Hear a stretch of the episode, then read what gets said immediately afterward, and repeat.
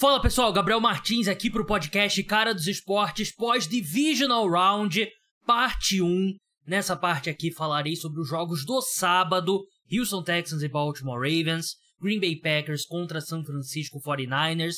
Na parte 2, que eu vou postar pouco mais tarde, na madrugada de domingo para segunda, falarei dos jogos do domingo e também dos confrontos das finais de conferência da NFL. Tá funilando cada vez mais a temporada. Não deixe de se inscrever, seguir, seja qual for o aplicativo que você usa para escutar o podcast Cara dos Esportes. Se você tiver no Spotify, deixa cinco estrelas na avaliação, segue, liga a notificação, indica para os amigos que gostam de NFL e NBA. Tem episódio também sobre NBA ao longo da semana no podcast Cara dos Esportes.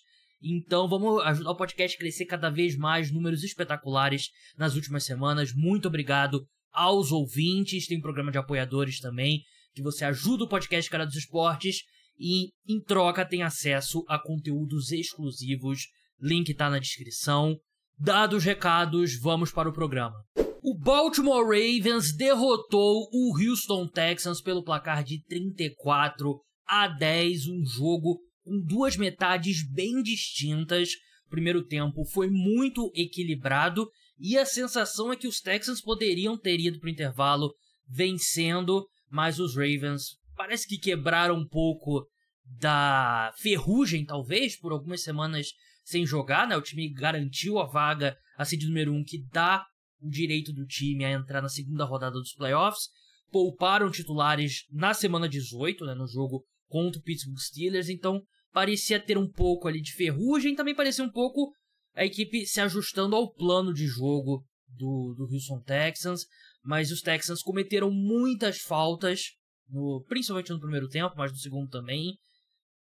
Desperdiçaram chances de interceptar o Lamar e com isso foram pro intervalo empatados 10 a 10. Teve o único touchdown da equipe no jogo foi um retorno de punch, né? Mas a sensação é que a equipe poderia ter conseguido mais é, ofensivamente não fossem as faltas, muitas faltas pré-snap, false start, coisas do tipo, que atrapalharam a, as campanhas da equipe.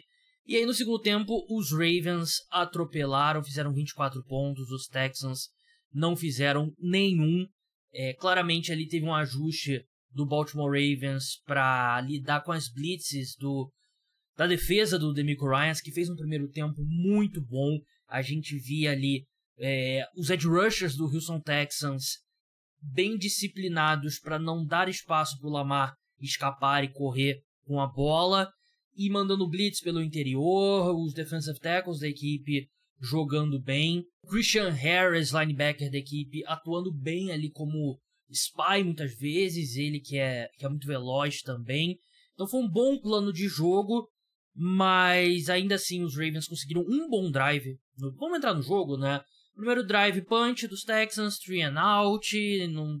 A equipe dos Texans, dificuldade que não só contra a vantagem de talento, que é uma defesa muito talentosa dos Ravens, mas muito veloz também, né? Eu senti que o primeiro drive, o CJ Stroud sentiu um pouco ali da, da velocidade dessa defesa dos Ravens. Os Ravens no segundo drive, eles conseguem algumas boas conversões, chutam um field goal 3 a 0. Achei que foi uma decisão um pouquinho covarde do John Harbaugh chutar um field goal longo numa quarta para três, mas enfim, os Texans vão pro punch na campanha seguinte. Teve uma jogada fantástica do CJ Stroud pro Devin Singletary, mas também teve logo em seguida o intentional grounding, que intentional grounding para quem não sabe é quando o quarterback joga a bola no chão para se livrar do sack mas ele tá dentro do, do pocket e não tem nenhum alvo perto. Isso é uma falta do, do ponto que o quarterback fez o passe. E logo em seguida teve um false start que aí matou completamente a campanha. Os Ravens no drive seguinte, three and out, a, a blitz do, do Houston Texans chegando no Lamar. Próximo drive, os Texans conseguem é, andar com a bola, mas muitas faltas novamente fazem com a equipe fazem com que a equipe tenha que chutar apenas um field goal. O Kyle Hamilton quase interceptou o Lamar, teve um passe desviado, né, que poderia ter sido uma interceptação. O primeiro touchdown no jogo veio no drive seguinte dos Ravens, uma, teve uma corrida longa do Lamar Jackson e termina com um passe dele para o Nelson Aguilar. 10 a 3 punch pro Houston Texans. Eles tentaram converter uma terceira para um, não conseguiram, foram pro punch. Muita dificuldade para correr com a bola. A equipe teve um bom drive que eles conseguiram correr com a bola no, acho que foi no primeiro tempo ainda, mas eles terminaram com 38 jardas terrestres, né? A equipe não conseguiu correr com a bola. Drive seguinte, sec no primeiro, na primeira jogada, sec na última jogada do Christian Harris. É, como eu falei, né? Ele jogando ali de, de spy. Esse, nesse momento a defesa dos Texans estava jogando muito bem. E aí a equipe consegue um retorno de punch para touchdown do Steven Sims. Ali um erro do time de cobertura do, do Baltimore Ravens. 10 a 10. Os Ravens têm um three and out depois do Lamar quase ser interceptado. E os Texans têm a chance de virar o placar, mas eles erram um field goal de 47 jardas. Teve uma conversão de uma terceira para 13 do CJ Stroud com o Nico Collins, teve falta que prejudicou o drive, então várias oportunidades que os Texans tiveram, mas faltas e sacks atrapalharam o time. E aí no segundo tempo só deu Baltimore Ravens, né? Eles logo de cara conseguem um retorno de kickoff longo com Devin Duvernay e fazem um touchdown depois com uma corrida do Lamar, 17 a 10. Punch pro, pro Houston Texans, mais um touchdown do Baltimore Ravens. Dessa vez a equipe foi para conversão de quarta descida, quarta para uma, conseguiram uma boa chamada, uma corrida ali pelo lado de fora com o Lamar. Os Ravens muito bem se ajustando às blitzes, né? O que a gente viu. É... Muitas rotas quentes, né? Aquela rota curta e o Lamar pronto, né? Veio a blitz, um running back aqui para receber o passe curto, o Isaiah Likely, ou seja, quem for. E, e deu certo, né? Eles conseguiram minimizar um pouco a pressão no Lamar. E foi um drive longo que termina com o touchdown do Isaiah Likely ali, 24 a 10, e do jeito que a defesa dos Ravens estava jogando e o ataque do Houston Texans estava jogando, é, não tinha muita possibilidade de virada. Os Ravens ainda chutam um field goal, consegue mais um touchdown. 34 a 10, um jogo que eu, eu falei no começo, falei no preview, é, a pressão era toda no Baltimore Ravens, principalmente no Lamar, né? Que ele é um cara que já tinha sido MVP, vai ser MVP de novo, e a equipe não tem longas campanhas no, nos playoffs, agora chega na final de conferência e precisa ir mais longe, né? Eu, eu senti que no primeiro tempo é porque eu não gosto de, ah, é a ferrugem de não ter jogado, né? Deveria ter colocado os titulares para jogar contra o Pittsburgh Steelers, né? Aí você coloca os titulares para jogar e aí, porra, o Zay Flowers vira o pé ali e torce o tornozelo, né? O Lamar torce o tornozelo, né? Então eu acho que a equipe tomou a decisão correta, precisou se adaptar ao time do Houston Texans, que é muito bom, venceu bem o Cleveland Browns na no wild card era um adversário difícil, né? O CJ Stroud vem numa fase espetacular e eles fizeram o que um time inteligente faz, eles se adaptam e, conseguem vencer. Por exemplo, os Eagles nunca conseguiram se adaptar ao que o Tampa Bay Buccaneers estava fazendo, né? Que era um plano parecido ali de mandar muita blitz na direção de Jalen Hurts. E os Eagles nunca conseguiram fazer um ajuste, né? Os Ravens têm uma comissão técnica inteligente, conseguiram se adaptar. E do lado do Houston Texans, é foi o que eu falei no preview da rodada, que é exclusivo para apoiadores. Eu postei um trecho no feed aberto nessa semana. Tudo que está acontecendo de dezembro para cá é uma cereja no bolo, né? É um cereja no topo do Sunday, várias cerejas, porque o CJ Stroud ter mostrado o que ele mostrou já é a vitória que a equipe precisava esse ano. Não, não tem muito mais o que. Não tem como você ir mais feliz para para off-season do que isso, e você ainda competiu eh, por um tempo, é verdade, mas por 30 minutos você competiu com a seed número 1 no Divisional Round, né? E o CJ Stroud fez aquele jogo fantástico contra o Cleveland Browns e a gente viu jogadores emergindo como Nico Collins esse ano, como é, Stingley, Will Anderson. Então, a temporada dos Texans, claro, você coloca que 10 de 10 seria vencer o Super Bowl, seria absurdo. A temporada da equipe é um 8,5, 9 de 10, né? Muito promissora. Tudo bem que provavelmente foi o último jogo do Bob Slowick, né? Agora que acaba a temporada do Houston Texans, ele deve entrevistar pessoalmente, deve fazer muitas segundas entrevistas agora com times da NFL e eu ficaria muito surpreso se ele retornar é, ao time. Claro que a gente não esperava que o Ben Johnson fosse retornar ao Detroit Lions na, na temporada passada, mas ele retornou. Mas ainda assim foi um ano, um ano fantástico. A equipe vai ter que ter essa continuidade, uma linha de sucessão para o Bob Slowick no, no lado do ataque. Mas o Demico Ryans fez um ano muito bom. Ele, ele fez o que era possível, eu acho. Não, não tenho muito o que culpar. O, a atuação do ataque não foi boa, a defesa teve dificuldade no segundo tempo, mas enfrentou um time muito superior, né? Em termos de talento do 1 ao 11, se perdeu para um time muito superior. Eu não acho que tem arrependimentos do, do Houston Texans, além das faltas, né? Claro que, como eu falei, é coisa é, um ponto esquemático, né? Mas 11 faltas para 70 jardas é, é bizarro. E isso realmente é, prejudicou a equipe. Teve dificuldade com o barulho da torcida do, do Baltimore Ravens, né? False starts e tal. Muitas faltas pré-snap. Esse ponto realmente causa algum arrependimento. Poderia ter sido mais competitivo o jogo. A equipe poderia até ter vencido, né? Porque você elimina algumas dessas faltas no primeiro tempo. Você poderia ter ido no intervalo vencendo, né? E aí coloca uma pressão gigantesca no time da casa. Mas eu não acho que tem muitos arrependimentos assim pro Houston Texans. Eles, como eu falei, pegaram um adversário inferior, um adversário superior, desculpa, eles eram um adversário inferior e agora tem uma off-season aí para continuar adicionando talento, não tem escolha de primeira rodada, é verdade, mas precisa de mais jogadores, mais wide receivers, precisa de mais edge rushers e precisa em geral, não tem nenhuma parte desse elenco aí que, que seja intocável, a não ser a posição de quarterback. E o Baltimore Ravens avança na luta pelo Super Bowl. No segundo jogo do sábado, o San Francisco 49ers derrotou o Green Bay Packers pelo placar de 24 a 21. grande jogo, jogo bem animado, agitado, com mudança de liderança. Os 49ers precisaram suar sangue para vencer o, a seed número 7, né? Era o confronto da melhor campanha da NFC contra o, a pior campanha entre os times que se classificaram aos playoffs e quase deu Green Bay Packers.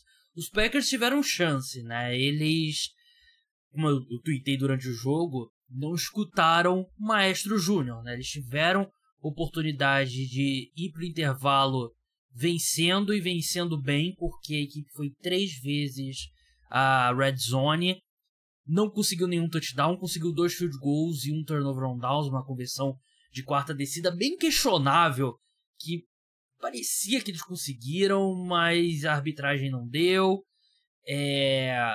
E é basicamente ali, você poderia ter feito 21 pontos, você fez 6 e aí você perde a partida. Os 49ers não jogaram bem na maior parte do jogo. O Brock Purdy não jogou bem a maior parte do jogo, mas apareceu. Teve um momento que parecia que era a hora do o drive do legado, né? O que, que você vai ser, Brock Purdy? Vai ser sempre esse cara que quando sai atrás do placar, você não consegue confiar que você vai trazer o, o time de volta. E ele conseguiu, comandou um drive, dois drives na verdade, né? Os últimos, os dois drives de touchdown do, dos 49ers, ele foi muito bem. E principalmente o segundo, teve uma bela recepção do Brandon Ayuk, foi um passe lindo do, do Brock Purdy. E aí a equipe consegue o touchdown com Christian McCaffrey. Vence o jogo, os Packers tiveram a chance né, de tentar empatar pelo menos para levar para prorrogação, mas o Jordan Love foi interceptado. Sobre o jogo como um todo, porque eu acho que é um jogo que a gente tem que analisar é, o andamento, né? Os Packers abrem com um drive de 7 minutos e meio, basicamente. Basicamente não, literalmente metade do, do primeiro quarto. Teve uma pass interference que manteve o drive vivo numa terceira para seis, mas eles conseguem apenas o field goal. A primeira das idas frustradas à red zone que eu citei no começo. Os 49ers é, não conseguiram nada. Punch, teve uma pick six. Ia ser uma pick six do. Foi de quem? Foi do Darnell Savage. Que ele dropou. É, o Debo Samuel sai machucado, depois volta. Ele que depois ele se machucaria de novo e aí ficaria fora resto da partida. Os Packers, drive seguinte, tiveram o turnover on downs, que eu, que eu citei. Eles tiveram um avanço longo com o Romeo Dubs, com o Traverius Ward, o cornerback dos 49ers, escorregando. E foi um... Assim, o 49ers é o time da casa, mas a gente viu mais jogadores dos 49ers é, escorregando do que o dos Packers, né? E eu brinquei no Twitter que era uma vingança pro torcedor do Carolina Panthers. Para quem não pegou a referência, né? Super Bowl 50 que os Panthers perderam para os Broncos, os Panthers sofreram muito com o gramado escorregadio, mais do que o Denver Broncos, e foi no Levi Stadium, estádio dos 49ers. Então parecia que o torcedor dos Panthers ia ter a vingança, mas acabou que no final não teve. Próximo drive do, do 49ers, a equipe consegue um touchdown, né? Foi um belo passe do Brock Purdy pro, pro George Kittle. Volta a chover no drive seguinte. Engraçado que no drive final dos Packers também começou a chover. E parecia que a chuva às vezes parava no, no drive dos 49ers. Né? Eu sei que não tem nada a ver, mas é uma curiosidade apenas. Quinto drive, os Packers chutam um field goal. Mais uma vez eles não conseguem é, finalizar o drive, que é o que fez o Packers perder esse jogo. Né? Eles tiveram chances de vencer e a equipe não conseguiu finalizar os drives na, no primeiro tempo. Né? Teve um passe lindo do Jordan Love pro Romeo Dubs, uma terceira descida longa. Esse foi um field goal curto, né? Deixa eu ver de quantas jardas. Foram 29 jardas, né? O Anders Carlson, ele que deixaria o time ainda é, na mão. Enfim, o o jogo avança 6 a 7 no momento, né? 7 para o 49ers, 6 para o Green Bay Packers. Inexplicavelmente nesse drive, os 49ers recebem a bola com 4 minutos e ao invés de tentar avançar, o único objetivo parecia gastar o relógio para os Packers não terem a bola, né? E a equipe não tentou avançar, não tentou ser agressiva, não usou quase os timeouts e acabou chutando um field goal de 48 jardas e aí a bola puniu. O field goal foi bloqueado pelo Green Bay Packers e a equipe vai para o intervalo vencendo por 7 a 3.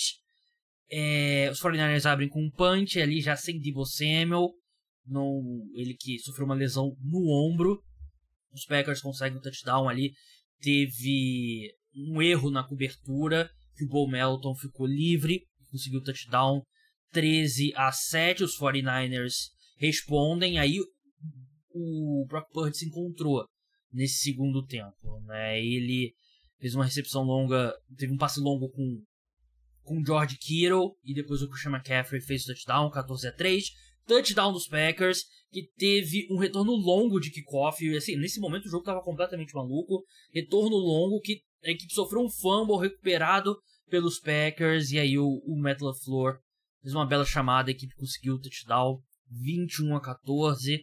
Punch dos 49ers que foi lucro, porque o Brock Purdy quase foi interceptado. Quem não foi quase interceptado e foi interceptado de fato é o Jordan Love, interceptado pelo Dre Greenlaw num passe desviado. Passou um pouco atrás do Tyrande, é verdade, mas o foi um azar. E é, é curioso, porque o Brock Purdy teve umas 3, 4 jogadas assim, que ele não foi interceptado. O Jordan Love na primeira foi ali um baita azar. Os 49ers conseguem chutar apenas um field goal. É, teve um sec para cima do Brock Purdy na terceira descida. Teve uma recepção bonita do Brandon Ayuk.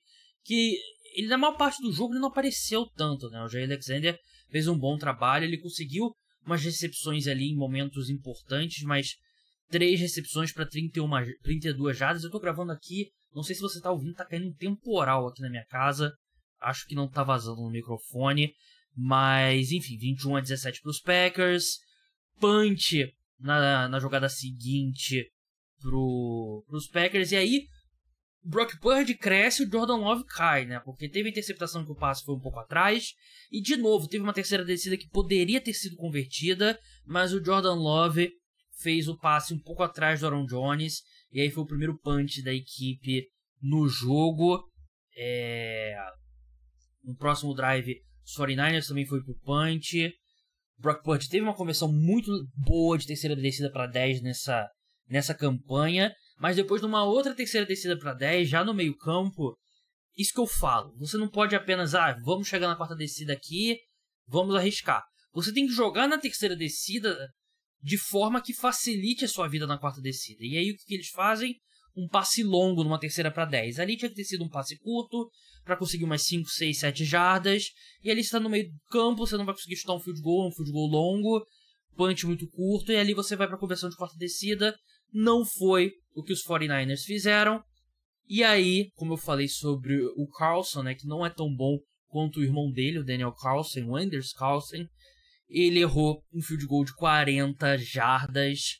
Teve um avanço longo de 53 jardas do Aaron Jones nesse, nessa campanha. Aaron Jones que jogou muito bem nessa partida. O Aaron Jones ele é, um, é um running back muito bom há muito tempo. Né? Eu, eu sei que eu tenho a fama de falar mal de running backs, mas eu tenho que reconhecer. O Aaron Jones é um excelente running back. Mas aí o Anders Carlson erra um field goal de 40 jardas. É, um comentário só sobre essa jogada do Aaron Jones, que eu acho que ilustra bem um ponto. Chase Young jogou muito mal. A, a linha defensiva dos 49ers, como um todo, foram muito mal no jogo terrestre, né? Eles não conseguiram fechar ali as extremidades e tal, e nesse lance o Chase Young basicamente bloqueado ali por um receiver no tight end, que você não espera dele, ele realmente ele começou bem com os 49ers, mas ele não terminou bem a temporada e fez um jogo muito ruim. Os 49ers recebem a bola de volta e conseguem um touchdown. Teve um drop do, do George Kittle que pareceu preocupante ali, né? Daquele tipo, putz, hoje tá tudo dando errado. Mas a equipe recebe a bola com 6 minutos, gasta 5 minutos e ainda consegue o, o touchdown 24 a 21. Ali no final desse drive, com 3 minutos pro fim mais ou menos, eu achei que o Matt LaFleur errou em não pedir tempo. Eu achei que era uma situação ali já de pedir tempo para você receber a bola de volta com mais tempo no relógio. E eles receberam a bola de volta com um minuto apenas que é pouco. Poderiam ter usado os timeouts para receber a bola com um pouco mais de. Uns um ou dois timeouts, né? Para ter ali uns dois minutos e pouquinho para poder trabalhar. Mas. Uh, enfim, o. Chama, touchdown do Chama Carter, acabei falando, né? Os Packers recebem a bola, aperta a chuva, assim como apertou a chuva aqui em casa, aperta a chuva e aí um passe muito ruim do Jordan Love. Ele estava correndo para o lado direito, tentou um passe muito apertado para o lado esquerdo. Você não deve fazer esse passe na direção contra a qual o seu corpo está correndo. Assim, se você é o Aaron Rodgers, você consegue fazer, né? Mas o Jordan Love achou que era um Aaron Rodgers e não conseguiu. Interceptado. Vitória do San Francisco 49ers, que avança para a final da NFC. Sobre os Packers, é, é, a mesma coisa que eu falei dos Texans. É, é uma temporada muito positiva. Aqui, eu acho que fica um pouco mais de frustração porque os Packers poderiam ter vencido esse jogo, né? Eles poderiam, eles foram perdendo por um ponto, eles poderiam estar vencendo ali por, sei lá, 10 pontos indo pro intervalo, né? As chances que eles perderam na red zone no primeiro tempo custaram o jogo, né? Eles tiveram as oportunidades, então os Texans Sim, tudo bem, eles tiveram chances no primeiro tempo também, mas foram atropelados no segundo. Né? Os Packers não foram atropelados. E realmente eu acho que é, é mais decepcionante, mas eu também acho que é uma equipe que tem um futuro bem promissor. Encontraram no Jordan Love um cara que foi um dos melhores quarterbacks da NFL no último mês da temporada. Vários wide receivers jovens aparecendo. E eu acho que a equipe tem um futuro brilhante, tem um grande head coach no Matt LaFleur, que chamou um ótimo jogo ofensivamente. Ele errou no final de não ter pedido tempo. Não era, antes que alguém pergunte, não era uma situação de, ah, por que não deixar o 49ers fazer o touchdown logo? Porque você faz isso quando o time pode empatar com um field goal. Porque touchdown você pode evitar o touchdown e você ganha o jogo. Mas não era situação de, de permitir o touchdown. Então o Matt LaFleur, ele, ele fez um jogo muito bom até essa reta final que eu achei que ele deveria ter parado e também os erros foram do Jordan Love, né? Foram duas interceptações que ele não que não foram bons passes, enquanto do lado dos 49ers a gente sai com a sensação de que a equipe sobreviveu. Mas ainda assim tem um sinal positivo, um ponto bem positivo, que é o Brock Purdy aparecendo com a equipe atrás no placar, num jogo importante. Os 49ers duas vezes ficaram atrás do placar e o Brock Purdy trouxe eles de volta, né? E, claro, não é só ele que trouxe, né? Teve o, o Josh Kittle foi muito bem, tirando o drop, né? O Sean McCaffrey foi muito bem, mas principalmente no último drive, era o tipo de drive que a gente tinha dúvida se o se o Brock Purdy era capaz. E ele fez alguns belos passes ali. Brock Purdy é um cara que tá na primeira prateleira ou na segunda? Provavelmente não, né? Mas ele é um quarterback acima da média. E é o que eu falo sempre, né? O cara é o pipoqueiro até que ele não pipoca. Ele é o cara que não consegue vencer jogo grande até que ele vence. Ele é o cara que não consegue comandar uma virada até que ele comanda. Não, é, é assim que funciona, né? E o Brock Purdy eu acho que sai desse jogo, por mais que não tenha sido um jogo perfeito, 23 de 39 passes, 252 jardas, um touchdown, nenhuma interceptação, que não foi por falta de tentativa dele, tentou muito lançar a interceptação.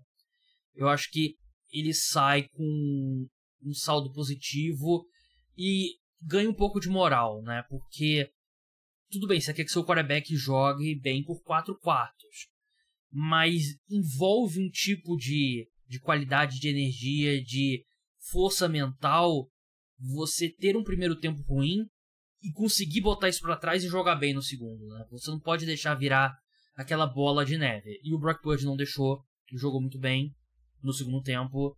E agora os 49ers estão na final da NFC. Parte 2 chega ao fim, não deixe de escutar a parte 1. Eu vou postar a parte 2 logo quando acabar Buffalo Bills e Kansas City Chiefs. E aí vou gravar tudo que falta, né? Os dois jogos e a... os confrontos das finais de conferência. E aí vou postar a parte 2. Vai estar tudo disponível quando você acordar na segunda-feira de manhã. Então vamos lá. Não deixe de escutar a parte 2.